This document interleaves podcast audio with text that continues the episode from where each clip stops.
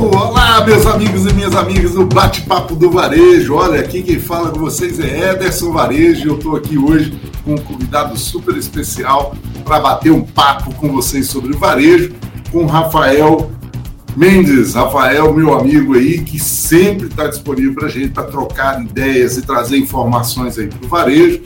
Ele está fazendo esse encontro para a gente, para a gente debater sobre aposentadoria. Olha, sabe por quê? Às vezes a gente fica vendo isso dentro do varejo, as pessoas não sabem se programar, não sabem lidar com isso. Mas antes de eu falar um pouquinho do Rafael aqui, eu quero que você já vai curtindo aí, vai dando like aí mesmo.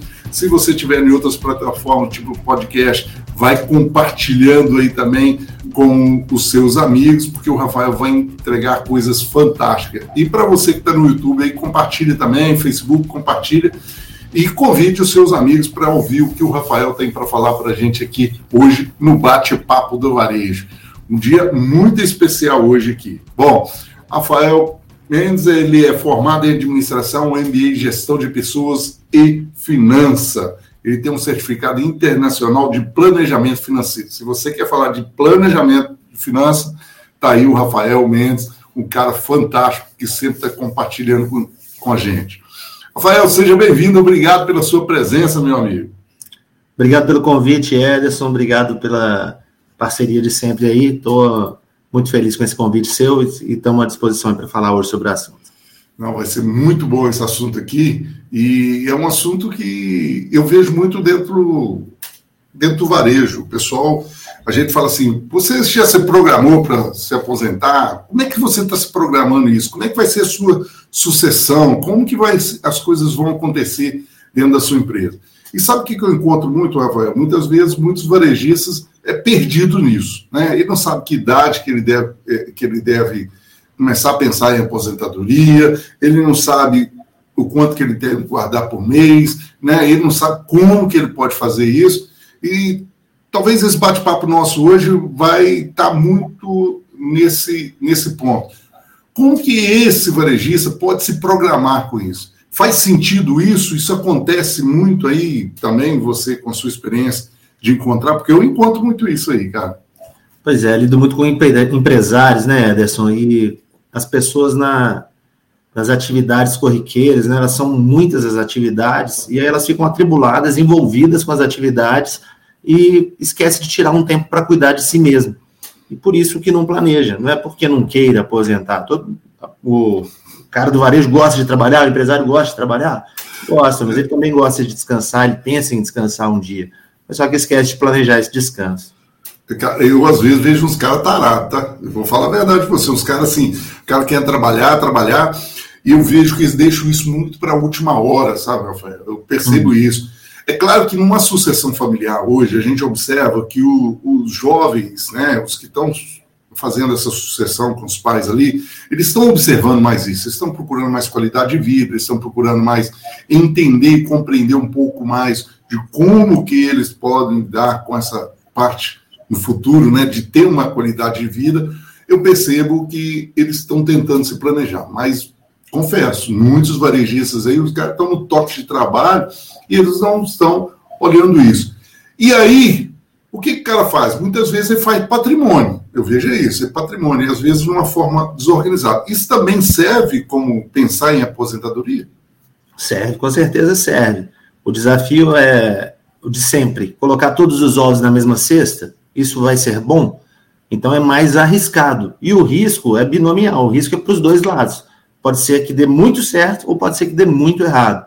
Porque na hora que ele for usufruir do patrimônio que ele acumulou durante a vida toda, se o mercado não estiver favorável, ele não vai conseguir ter renda, ele não vai conseguir aposentar, ele vai ter que vender um patrimônio mal vendido ou ele vai ter um aluguel muito baixo.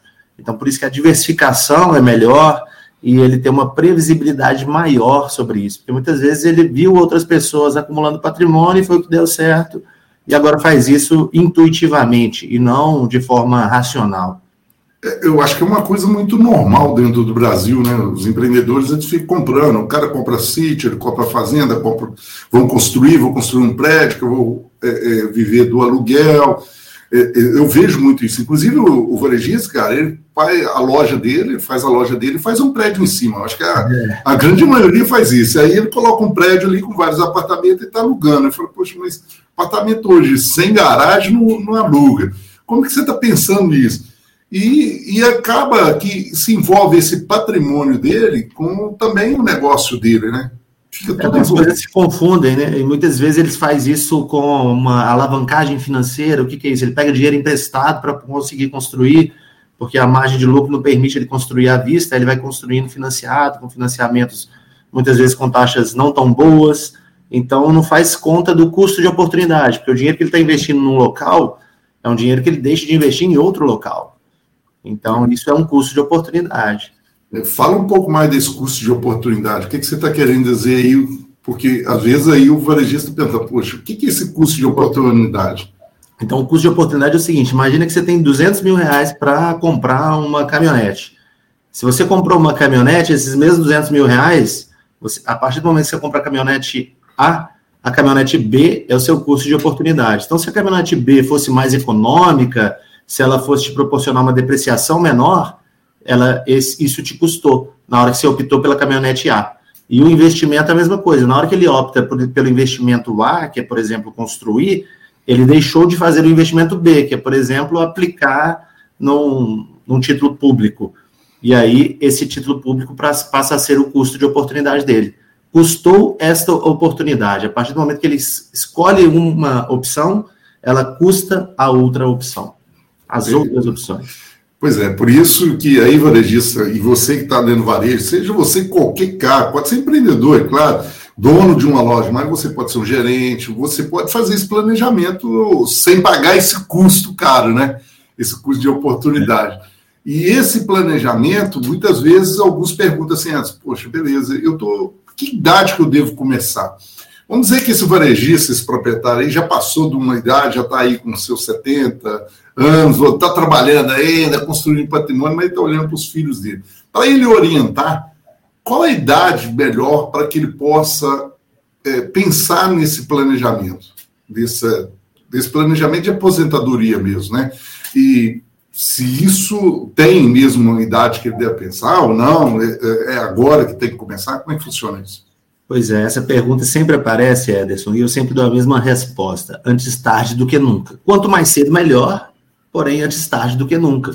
Porque se a pessoa pensar, ah, não, estou com 50, já está tarde, estou com 60, já está tarde, estou com 70, já está tarde. O tarde é relativo, porque ninguém sabe o tempo que vai ter de sobrevida ainda, o tempo que ainda vai viver. Então, às vezes, o cara de 30 já é mais velho do que o cara de 50, dependendo se ele vai morrer mais rápido. E isso ninguém tem a resposta. É, ninguém tem resposta, só está na mão de Deus mesmo. Exatamente. Mas hoje a gente observa que, diante da, né, da ciência, que está cada vez mais avançada, a tecnologia está cada vez mais avançada, né, Rafael? A gente percebe que as pessoas estão aí é, ficando mais tempo aqui nessa mãe terra, né? Ou seja... Então, isso é a longevidade, né? A longevidade tem aumentado muito com o avanço da medicina. Então, as pessoas têm vivido cada vez mais. Então, antigamente você via uma, uma pessoa de 60 anos, era um velhinho. Hoje em dia, a pessoa de 60 anos está fazendo maratona, está saudável, não toma nenhum remédio, está cheio de gente de 60, assim, que pela legislação 60, 65 já é idoso, mas só na legislação, porque está com todo vigor. Meu pai, por exemplo, ele chega na fila do banco, vai pegar a fila preferencial, porque eles querem bater nele. tá novo. Né? e ele, e é incrível, né? Isso, né? A gente percebe isso, eu vou fazer minhas caminhadas e, e rodar aqui, quando penso que não, tá passando uma pessoa com a maior idade, né, ou melhor idade, passando por você num, num passo muito mais largo. Você olha e fala, poxa vida, que aí eu tenho que é. melhorar. Até motivação pra gente, né? Esse, é, esse, é um risco que muita gente não planeja, né, Ederson? Que é viver demais. Então, este é um risco. Porque se a gente planejar que vai viver até os 90, e se chegar aos 90 tá cheio de saúde, ninguém quer ir embora. Então, você conversa com a pessoa do jeito que, da idade que for, normalmente ela gosta de viver, quer viver mais. E, e eu, se eu fosse reservar né, um espaço, um dinheiro né, para isso, é, quanto que eu devo reservar? Como que eu devo investir nisso, cara? Porque essa deve ser uma pergunta que deve cair muito para você também, né? Poxa, o que eu devo investir quando se fala de aposentadoria? Porque também está no que eu vou querer usufruir também, né? Perfeito. Então a conta é. Muita gente faz o, o, exercício que é de guardar o que sobra. Então, se a pessoa guardar o que sobra, lá na frente ela vai ter que viver com o que sobrou. Se a pessoa produz muito, vai sobrar muito. Se ela produz muito e não gasta esse muito todo, pode ser que sobre muito. Mas se a pessoa produz a conta ali, vai sobrar pouco. E lá na frente vai viver com pouco. Entendeu? Então a pessoa tem que fazer a conta de qual o padrão de vida que ela quer ter. Então, qual o padrão de vida? A conta é inversa. Então, qual o padrão de vida que eu quero ter lá na frente? Ah, de 20 mil reais. Com qual idade que eu vou parar? Ah, com 60 anos. E por quanto tempo que eu vou viver depois de 60 anos? Ah, não quero ficar pensando nisso, não. Quero fazer conta que eu vou viver mais 50 anos. Se eu for antes, ok. Mas o problema é se eu fizer a conta para viver mais 20 e chegar a 80, ainda estou cheio de vida. Cheio de vida e sem dinheiro. Aí lascou. Lascou, né? Mas essa conta que você falou que é inversa, ou seja, como é que ele pode fazer isso? Ele tem algum parâmetro, alguma métrica que ele pode fazer isso? Seja, ele, faz, faz, uma, isso? faz uma conta financeira, né? Faz uma calculadora financeira, não é, não é difícil, dá para. Depois eu disponibilizo um link nosso também, que tem uma calculadora lá que dá para a pessoa simular lá as opções lá de qual que é a sobrevida que ele quer ter, para ele ver qual que é o volume de recursos que ele tem que gastar. Isso é uma conta de matemática financeira. Então a pessoa vai fazer uma conta de matemática financeira para ver quanto que ela tem que guardar por mês. Legal, olha, então você aí já vai escrever nos comentários, já solicitando essa calculadora aí, que eu vou passar para o Rafael, e ele vai deixar disponível para a gente o link, você entrar no site dele lá e já acessar, é isso mesmo? E fazer Sim. essa conta, né? E para você que quer fazer perguntas também, pode ir nos comentários fazendo perguntas aí, que o Rafael vai, vou direcionar para ele e vai te responder com certeza. Não deixe de compartilhar e dar o like aí, tá? Dá um like, bastante like aí. Manda para os colegas falando sobre aposentadoria. Nós temos uma hora de parar e aposentar mesmo, mas precisa de ser forma planejada, né? E essa renda que eu planejo ter lá na frente, ela é, eu faço isso num formato, igual você falou, inverso, né? Isso. Agora, cara, é, o que você de, experiência você tem? é, as pessoas querem ter muita grana lá e, pagar pouco, como é que funciona isso, cara? Como é que os caras pensam nisso? É, é eles olham assim e falam, poxa, eu vou planejar lá na frente, eu quero é 20 mil de renda, mas às vezes ele quer pagar eu um percebo, pouco por isso. O que eu percebo de maior desafio para as pessoas, Ederson, não é nem o quanto se é pouco ou se é muito, porque isso é relativo. O cara que tem uma renda de 40 mil, ele depositar 2 mil para ele é pouco. O cara que ganha 5 mil, guardar 2 mil para ele já é muito. Então, é relativo pouco ou muito. Mas o que eu percebo de maior desafio é o, a, o quão longe é o objetivo, porque a pessoa está ali com 30, 35, 40 anos e ele quer aposentar aos 60. Como não é algo tão palpável, não está tão próximo, a pessoa vai ficando ansiosa vendo aquele recurso sendo acumulado e tende a gastar ele antes da hora ela tende a misturar ele com outras coisas. Aí pega o dinheiro que era da aposentadoria e compra uma casa, pega o dinheiro que era da aposentadoria e faz uma viagem internacional. Então ela vai, e por quê? A dopamina é o consumo hoje. Então ela tem que trabalhar essa dopamina invertida, a satisfação em guardar, a satisfação em poupar, em ter o objetivo cumprido. Esse que eu percebo que é o maior desafio das pessoas, que é de não ter o objetivo de não gastar e ter felicidade num, objetivo futuro.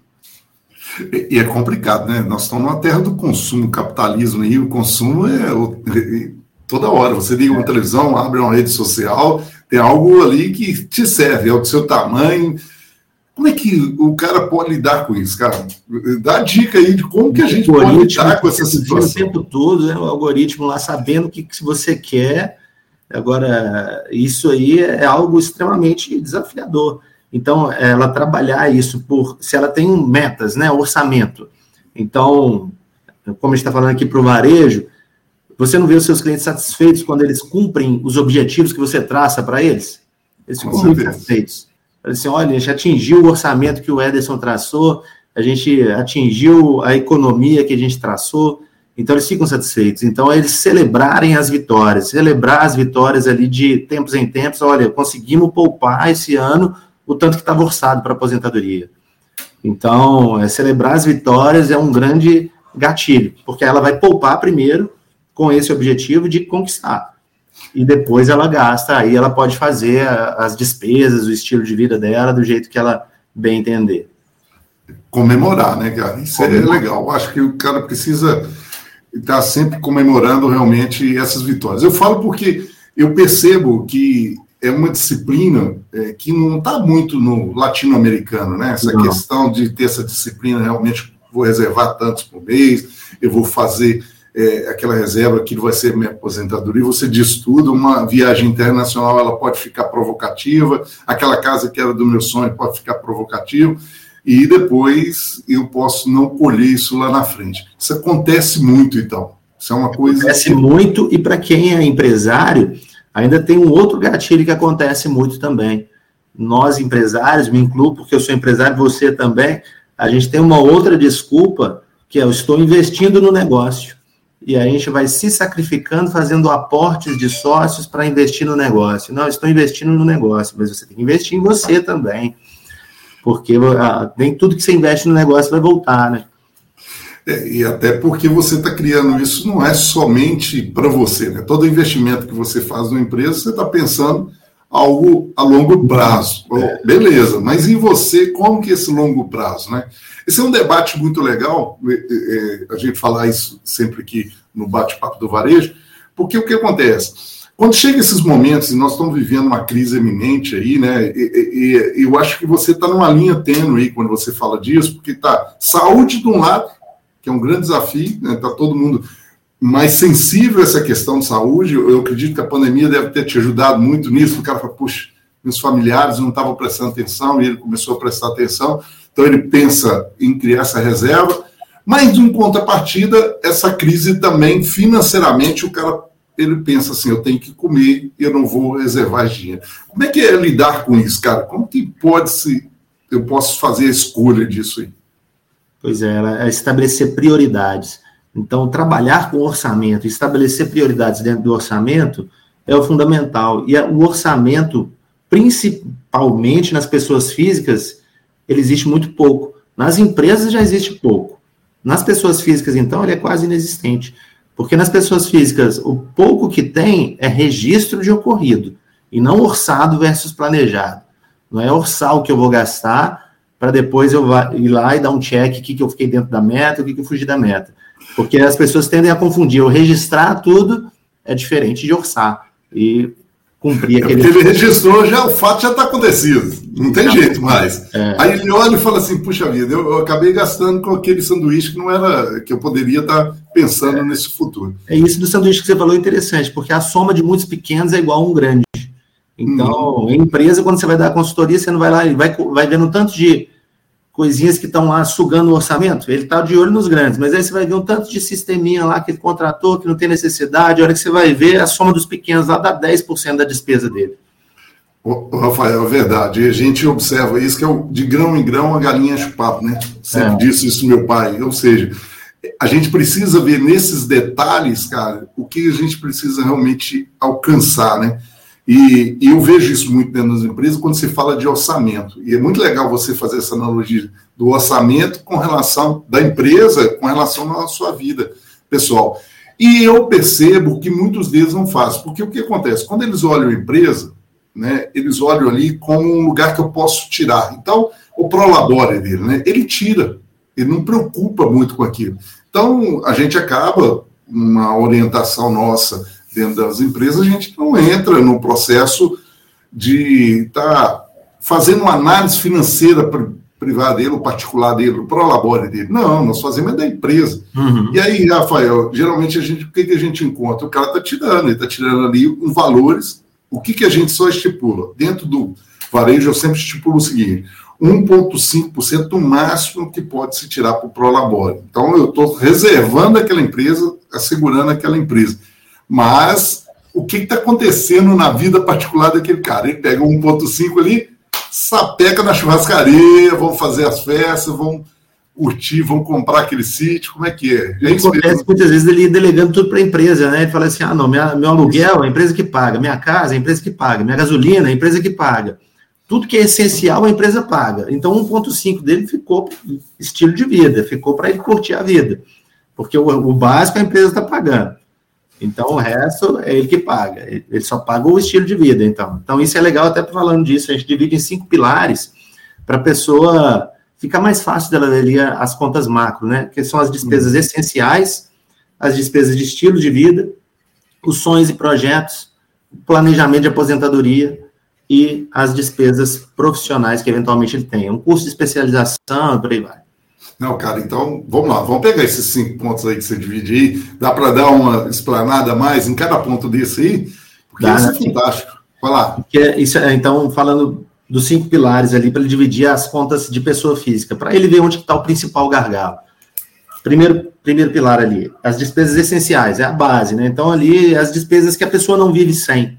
Então, é comer, beber, vestir, a conta de luz, morar, então, dentro de cada pilar desse, dá para ele otimizar, mas ele vai ter despesas essenciais. E isso entra até numa polêmica, porque aí depende do jeito que a pessoa vive, porque ela vai ter gente que vai querer considerar a Sky essencial. Então, isso é empatia, eu respeito. Ok, se é essencial para ela, tudo bem. Não vamos entrar nessa a Netflix, a Sky, o é, Amazon. Ela, aí, na hora que ela terminar o todo, ela vai ver, opa, mas o meu ficou tudo no essencial. Então, no essencial, né? É, essencial é aquilo que você não vive sem. Eu, por exemplo, eu fazendo isso, eu vi que meu Netflix era uma coisa para mim que era extremamente desnecessária. Eu não tinha tempo de assistir. Cancelei meu Netflix, estava lá gastando 40 reais à toa por mês, é menos 40 à toa por mês. Então, despesas essenciais são essas, as básicas para se viver. É porque a gente cai naquela recorrência que as empresas estão fazendo muito hoje, né? O consumismo faz isso com a gente hoje, né? Então você cai naquela recorrência, poxa, ah, 49 por mês, deixa que lá, só 49 por mês, mas é. você não está fazendo a conta de quanto que vale isso o ano, né? Se a gente fizer uma conta básica aí, já dá um valor representativo. Já dá um valor legal. E se é... for daqui 10 anos, então, nem se fala, né? Se você colocar o juros sobre juros ainda, né? Mais pesado ainda. É, já, dá um, já dá umas. Em 10 anos já paga umas boas férias, né? Com certeza. Muito boa. Então, depois vem as, as, despesas com estilo de vida. Então, estilo de vida é aquilo que você gosta de fazer. Ah, então eu gosto de trocar de iPhone todo ano. Estilo de vida. Eu preciso de ter um telefone? Preciso, mas eu não preciso trocar de iPhone todo ano. Então, esse é estilo de vida. Ah, eu gosto de viajar, gosto de tirar férias gosto de trocar. Essas coisas que você gosta, dentro do seu estilo de vida. E dentro dos orçamentos, em geral, a gente repara que o estilo de vida é onde está o grande consumo. Porque é o que você estava falando há pouco tempo, que o estímulo é muito grande para a gente gastar dinheiro. Então, o marketing é cada vez mais bem feito, o algoritmo cada vez mais inteligente. A gente hoje fala e a internet já ouviu a gente falando o computador ouviu você falando e vai te oferecer aquilo que você falou na conversa com o um amigo. Então. Cara, e, e, a gente cai bonitinho, pelo amor de Deus. Você está falando aqui, nossa despesa de estilo de vida. Eu fiquei pensando, caraca, eu nunca pensei nisso, rapaz. Qual que é essa despesa de estilo de vida? Às vezes eu envolvo isso aqui meio com o essencial, confundo, acho que é essencial. E é um estilo de vida. Porque a gente cria muitas necessidades, né? Então, quando a gente conversa com as pessoas mais antigas elas tinham muito menos necessidades porque o cérebro dela não foi treinado para gastar. Então você conhece muita gente antiga, independente da classe social, que dá muito mais valor ao dinheiro, tem muito mais dificuldade em gastar, porque ela não foi habituada, ela não foi acostumada, doutrinada a gastar dinheiro igual a gente foi. Então, Nossa, muito bom. na hora que você conversa com o seu pai, por exemplo, ele não é um cara que vai ficar trocando de telefone todo ano. Não, ele não tem essa necessidade. Ele falou, pai, tá na hora de trocar esse telefone, né? E ele, ele fala, não. Não, tá me atendendo, tá funcionando, para que, que eu vou trocar? É. E a gente é induzido para isso, não, tem que comprar um melhor, que cabe, tem mais memória. Ele, no dele, ele falou assim: não, Ederson, tira aqui um bocado dos vídeos, as fotos, não precisa disso, não. e com isso você já economizou lá dois, três, quatro mil reais, né? É, com certeza. Então, essas são as despesas de estilo de vida. Os sonhos e projetos, é super legal o sonho e projeto. Por exemplo, lá nos Estados Unidos, o americano, ele chega aqui no Brasil, ele fica sem entender esse negócio de compra parcelada. Porque lá, primeiro, ele tem dinheiro para pagar, ele não tem, não existe compra parcelada. Então, a parcela em 12 vezes, 6 vezes, não, filho, você tem o dinheiro, você compra, você não tem, você não compra. Não, aqui é diferente. Aqui é Casas Bahia. Aqui é, é, é Magazine Luiz. Vão dividir em quantas vezes puder, né? Exatamente. O cara, não, peraí, meu cartão tem, tem limite? Tem. Então vamos parcelar aqui. Vai parcelar as férias. Já tirou as férias, está pagando as férias lá 12 vezes. Então é muito melhor ele, ele viajar com tudo pago. Então ele não tem sofrimento depois, ele já pagou e agora ele vai curtir a viagem sem dor na consciência. É, e que você está falando é o cara também ir pagar antecipadamente também não, né? Ou seja, pagar em, vou dividir em 12 vezes para me pagar antecipadamente ou juntar esse dinheiro para me juntar pagar. Dinheiro. É o melhor, né? O melhor caminho é esse. É juntar o dinheiro. Então ele juntou o dinheiro e pagou à vista. À vista ele tem uma negociação melhor.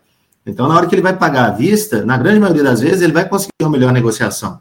Tanto que até no e-commerce, vários sites de e-commerce já têm feito isso. A hora que você vai pagar à vista no boleto, eles te dão um desconto maior, já reparou? É verdade, é verdade. Então, você vai pagar no cartão, é X, na hora que você vai pagar à vista no boleto, é 5%, 10% de desconto.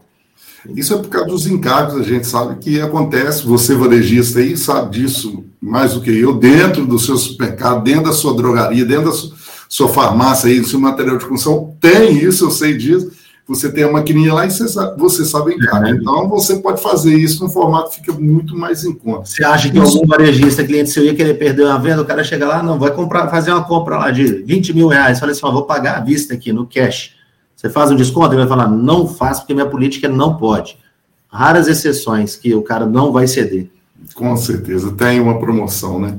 Olha, esse sonho e projeto também é outra coisa, né? É, é imprescindível você saber o percentual que você coloca para esse sonho em projeto. Às vezes, seu sonho em projeto é, é, muito grande, por exemplo, você quer fazer uma, umas férias, você vai gastar um valor, né, uma viagem internacional, então vai demandar mais tempo, dependendo Exato. do que você está separando para ele. Mas não tem problema, poxa, olha que coisa fantástica. Controlar a ansiedade, né? Controlar a ansiedade. Controlar a ansiedade. E, e, essa... Quando a pessoa planeja isso, ela vê o tamanho desse sonho em projeto, de repente ela até pode acontecer dela mudar esse sonho em projeto para atingir mais rápido. Assim, olha, eu queria comprar um carro X, mas como esse carro X vai demorar para eu atingir, ela fala assim, ah, prefiro comprar um carro Y para eu realizar mais rápido. Hum, ela pode fazer essa opção também, né? É. E quando se fala dessa aposentadoria, entra aqui nesse. Então, é, aí é o, quarto, é o quarto pilar. Ah, vamos lá. Então, a gente tem essenciais, estilo de vida, sonhos e projetos, aposentadoria.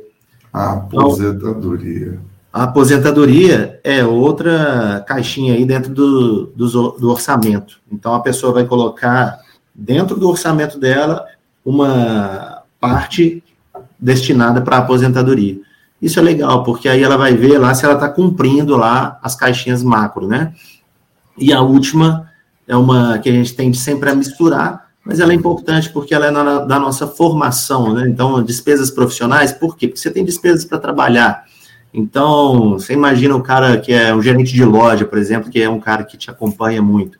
Ele tem as despesas dele de trabalho, ele tem que comprar roupa para trabalhar, ele tem que comprar o sapato novo dele lá para ele ser promovido, e por aí vai. É o cinto mais bonito, né? Exatamente. Cortar o cabelo para ficar, fazer a barba, seja, eu, cabelo, você já não precisa disso. Eu não né? tenho esse problema, não tenho esse problema. Mas eu tenho que ir lá, tá? Os caras me zoam que eu tenho que ir lá cortar o cabelo. Eu falo, cara, eu tenho que ir lá passar mais. Eu vou lá pagar só para mim ouvir a prosa do meu amigo é, é, o meu amigo Timba, que ele é, é, corintiano, e a gente vai naquela prosa toda e eu vou lá para zoar ele lá. Ele faz um precinho melhor para você, né? Ah, faz, ele faz. Dizendo que era para ser mais caro, porque ter procurar aqui um cabelo é difícil. Mas só a prosa já vale. Eu vou lá para pagar a prosa. Minha esposa fala: você está indo lá só para pagar a prosa mesmo.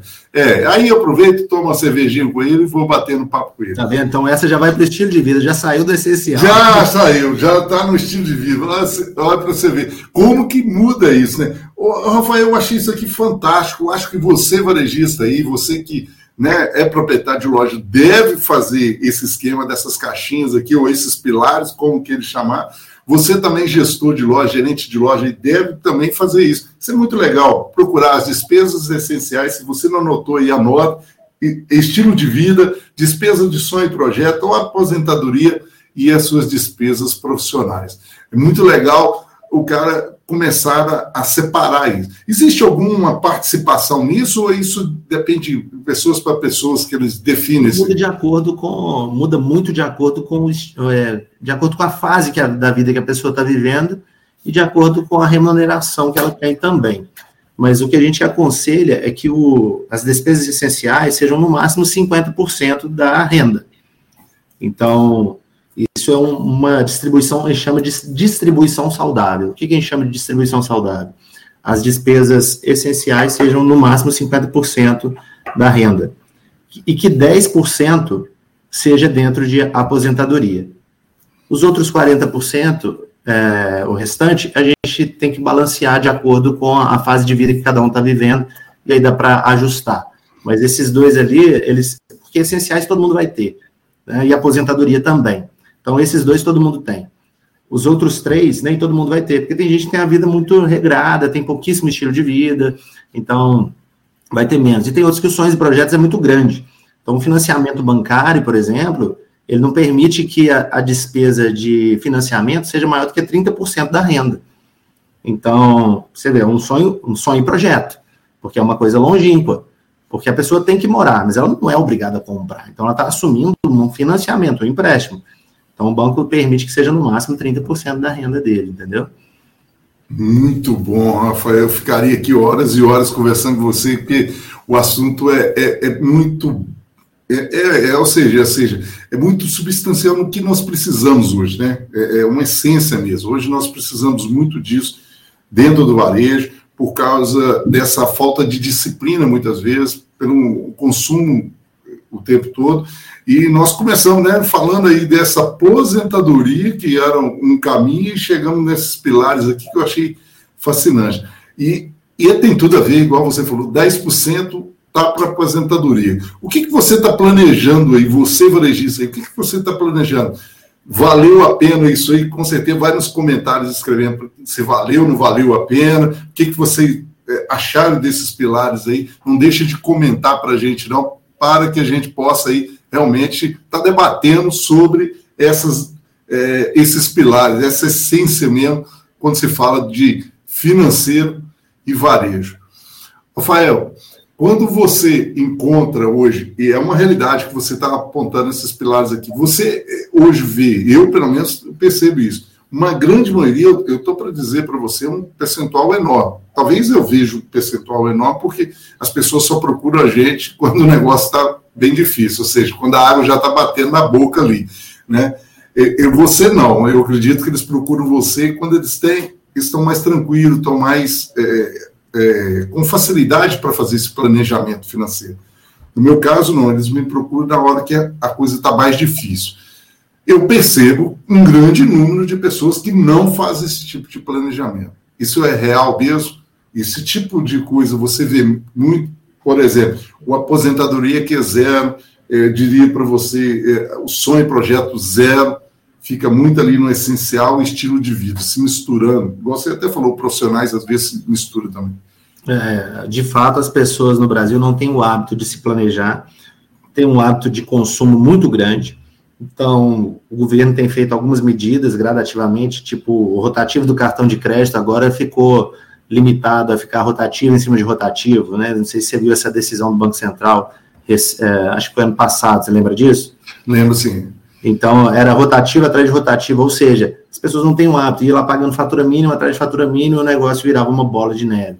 Então, o brasileiro, de fato, ele não tem esse hábito de se planejar, e os superavitários também vão muito na intuitividade, falando assim, ah, eu vou, ah, tá sobrando dinheiro, vou comprar um lote, aí sobrou dinheiro de novo, ah, vou comprar outro lote, ah, agora vou construir sem pensar muito se essa é a melhor opção para os objetivos dele. E muitas vezes acontece com quem trabalha muito, que muitas vezes são os caras super, superavitários, eles não têm nem tempo de pensar neles, de tanto que eles trabalham. Faz dinheiro, mas não dá tempo de pensar no que, que ele quer de fato, o que, que ele está conquistando. Às vezes o cara já tem independência financeira dele, já nem precisa de trabalhar mais e está ali se matando por algo que ele nem é tão apaixonado mais, porque já passou o, aquela paixão devido ao tanto de desgaste emocional que dá para ele no dia a dia. É, e ele vai chegar a uma determinada idade, vai olhar para tudo aquilo e, e tá, né, com esse desgaste todo, não é. tem jeito de aproveitar. Você, você disse tudo, como é que eu vou aproveitar o lote que está ali? Né? Eu, eu, eu, preciso do dinheiro para o passeio, eu preciso é. de uma, criar esses sonhos, esse projeto. Então, o nosso público, Ederson, a gente trabalha muito com as pessoas que estão nessa inércia financeira. O que, que é isso? As pessoas que estão ali fazendo a mesma coisa sempre, mas ela não consegue sair da mesmice, então ela está na inércia. Então, é aquela pessoa que, por exemplo, não consegue gastar o dinheiro, ou não consegue aplicar em outro lugar sem ser a poupança, ou não consegue planejar a aposentadoria, ou não consegue fazer um orçamento familiar. Então, são as pessoas que estão na inércia financeira. Então, a gente ajuda as pessoas a transpor esses vales financeiros, essas dificuldades de sair dessa rotina, de sair do quem compra terra não é, ou de sair de só a poupança que é um investimento seguro, ou de sair de o INSS que vai me dar uma aposentadoria. É, ele fica nesse círculo vicioso, né? E a gente chama isso a corrida dos ratos, né? Ou seja, Perfeito. fica sempre no mesmo lugar ali e, e não movimento. É igual eu te disse, Rafael, o tema é muito bom e eu vou até aqui falar do livro, Crise para Alguns, Solução para Outros. Esse livro aqui, ele está no formato e-book, é só entrar em contato comigo nas redes sociais. Nós reunimos 22 profissionais para falar sobre crise e solução dessas crises. Esse livro ficou fantástico. E no formato físico, sim, devido à pandemia, a gente está, assim, distribuindo ele mais um e-book e é um preço simplesmente simbólico, só para pagar os custos mesmo do e-commerce. Então, entre em contato aí, procura Ederson Varejo, no meu site é varejo.com e com certeza nós vamos mostrar o caminho para você estar tá comprando na Hotmart ou comprando comigo aqui o e-book. Ô, Rafael, olha só, eu sempre gosto de pedir meus convidados aqui para me dar dicas ou passo a passo para que eu possa sobressair aí dentro da minha loja. E para você não pode ser diferente eu queria que você me desse passo a passo aí, dicas para que eu pudesse, o varejista que está aqui nos vendo, que está nos escutando, possa realmente tomar uma atitude a partir de hoje quando se fala do financeiro dele e, é claro, do financeiro pessoal dele. O que, que ele deve fazer para ele conseguir é, buscar ali no futuro mesmo aquela aposentadoria que ele deseja, aquela vida que ele deseja lá no futuro. O que, que você acha que ele tem que fazer? Que ele já tem que começar já uma ação aí que ele precisa fazer imediatamente. Passo. O primeiro passo é que ele não misture as despesas é, profissionais com as pessoais, ele seja diligente na hora dele escolher o que, que é ali pessoal, para ele não ficar misturando as duas coisas. Esse é o primeiro passo, né? Que é um passo que com certeza você enfrenta, né? Que ele mistura com as contas de casa com as contas da. CNPJ e CPF é uma loucura. É, então esse é o primeiro passo. Feito isso, aí ele tem que partir para esses cinco pilares, então, se ele não tem como fazer isso ainda, pode começar do, do básico, que é o registrar o ocorrido. Pode ser. Começa do básico de registrar o ocorrido, já vai dar um impacto. Mas faz isso no máximo dois meses ali de registrar o ocorrido. E depois você já começa a fazer um orçamento. Porque aí você tendo dois meses de registro de ocorrências ali, você já vai ter uma ideia na hora de fazer um orçamento para fazer um orçamento real. Porque isso acontece muito na hora de fazer orçamento, as pessoas assustam. Então ela fala assim: nossa, eu não sabia que eu gastava tanto dinheiro assim. Porque com a inflação, né, desde 94, o plano real. Então, hoje a gente fala de uma família gastar 10 mil reais, já é a família de classe média. Quando começou, era família de classe alta. Hoje em dia, 10 mil reais por mês é uma família de classe média que gasta. Então, é já parece muito, não, não é muito mais. Né? Então, para para o Banco Central, né, as famílias de classe A são aquelas que têm uma despesa, né, uma renda mensal acima de 20 salários mínimos. Então, essas que são as famílias de classe A. Então, o resto é de classe média. E, e aí você pega isso, Rafael, eu, eu sei disso, estou fazendo também meu orçamento e estou fazendo, né, fiz primeiro os meus registros e comecei com o orçamento, eu fiz até essa, essa dica que você fez aí. E é assustador mesmo quando você começa a colocar. E o que eu mais faço aqui? Faço um debate, inclusive, com a família sobre isso, para todos poderem ajudar.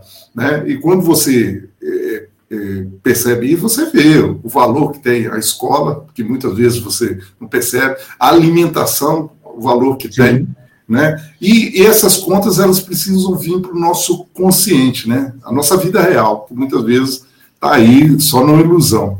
É, e esse é o, o, essa parte de enfrentar a realidade, encarar a realidade, porque na hora que a pessoa começa, se ela assusta, ela tende a fugir daquilo, que é um instinto, mecanismo de defesa, porque vai confrontá-la. E o confronto, muita gente tende a fugir desse confronto. Então ela tem que encarar esse confronto com coragem e entender os perfis dentro da família, porque você tem perfis diferentes. Então você tem dentro da família um perfil mais consumista, um perfil mais econômico, um moderado então, a sua família, por exemplo, você tem dois filhos, não é isso? Eu tenho três, três é filhos. É. Então, com uma de 21, outra com 18, vai fazer, está fazendo agora 18 anos, e outro com 15 anos. Pois é, então tem três filhos, mais a esposa, mas são cinco cabeças diferentes, cinco perfis de consumo diferentes, cinco comportamentos financeiros diferentes, porque é o comportamento que manipula a gente, porque na hora, eu tenho uma história que eu conto, por exemplo, quando eu era mais novo, era sempre na volta a gente compra. Já ouviu essa historinha? Na volta a gente compra? Sim, sim. Até hoje estou esperando a volta. Nós íamos na viagem, na volta a gente compra. Né? Não, não vamos parar aqui na volta. Aí o chocolate, não, na volta a gente compra.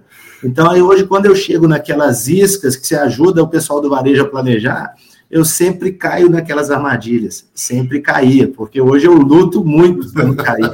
Eu fui lá comprar um pacote de arroz, para que que eu vou sair com chocolate? Eu não vou sair com chocolate só de raiva. Na volta a gente compra, esquenta não. Aí eu falo comigo mesmo, não, na volta a gente compra. Porque é, é aquela armadilha, a hora que você já está cansado, o corpo precisando de glicose e tal, você vai assim, ah, vou levar esse chocolate aqui porque eu mereço. Aí você vai levar um, tá na promoção, ah, levar três, ah, vou levar dez. E aí isso, essas coisinhas vão é, atrapalhando o equilíbrio. E, e, olha só, um varejista que ele tem isso dentro, sem registro, dentro da loja dele, muitas vezes é assim, ele vai lá e pega, que tem tudo aberto, é dele, aquilo ali, ele, ele entende que é dele, o consumo é muito maior, principalmente dos filhos. Por isso que é importante essa conscientização. É, essa questão, eu, eu falo isso com, com os clientes de comércio e serviço em geral, ele tem que ser cliente do negócio dele. Ele não pode pegar nada dentro do negócio dele. Se ele tem uma padaria, ele não pode pegar o pão e não pagar. Isso é bom. E registrar. É. Para você, Ivanegista, olha, valeu demais esse encontro, Rafa. Gratidão mesmo, cara. E me permite chamar de Rafa, né? Porque é uma amizade com o Rafa, Rafael aí. Muito obrigado, gratidão pelo teu espaço aí. Eu sei que você tem uma reunião agora. Deus te abençoe imensamente e os seus objetivos possam ser alcançados. E para você aí que não deu um like ainda, dá um like. Rafael, tem algumas pessoas nos comentários já estão até perguntando aqui, mas vamos lá. Eu quero como que se acha o Rafael, porque você falou que você dá essa estrutura aí para as pessoas. Como é que vão achar você nas redes sociais aí? Como é que, que, que precisa ser feito? O nosso Instagram é Akiva Finanças, A-K-I-V de Vitória, A. Akiva Financas. Esse é o nosso Instagram. Lá a gente está é, super acessível. Ou então também, quem tem proximidade com você pode te mandar uma mensagem, um WhatsApp, você passa meu contato pessoal. Perfeito. E lá, aqui, ó, vai estar nos comentários também, eu vou deixar aqui embaixo, na descrição desse vídeo, o Instagram do Rafael para que você possa também encontrar ele aí, poder estar falando com ele. E tirar dúvidas, que é um cara super acessível para tirar dúvidas para você. Rafael, muito obrigado, Deus te abençoe imensamente, meu amigo. Valeu, amigo. Um abraço, obrigado pela oportunidade. Um abração, tchau, tchau.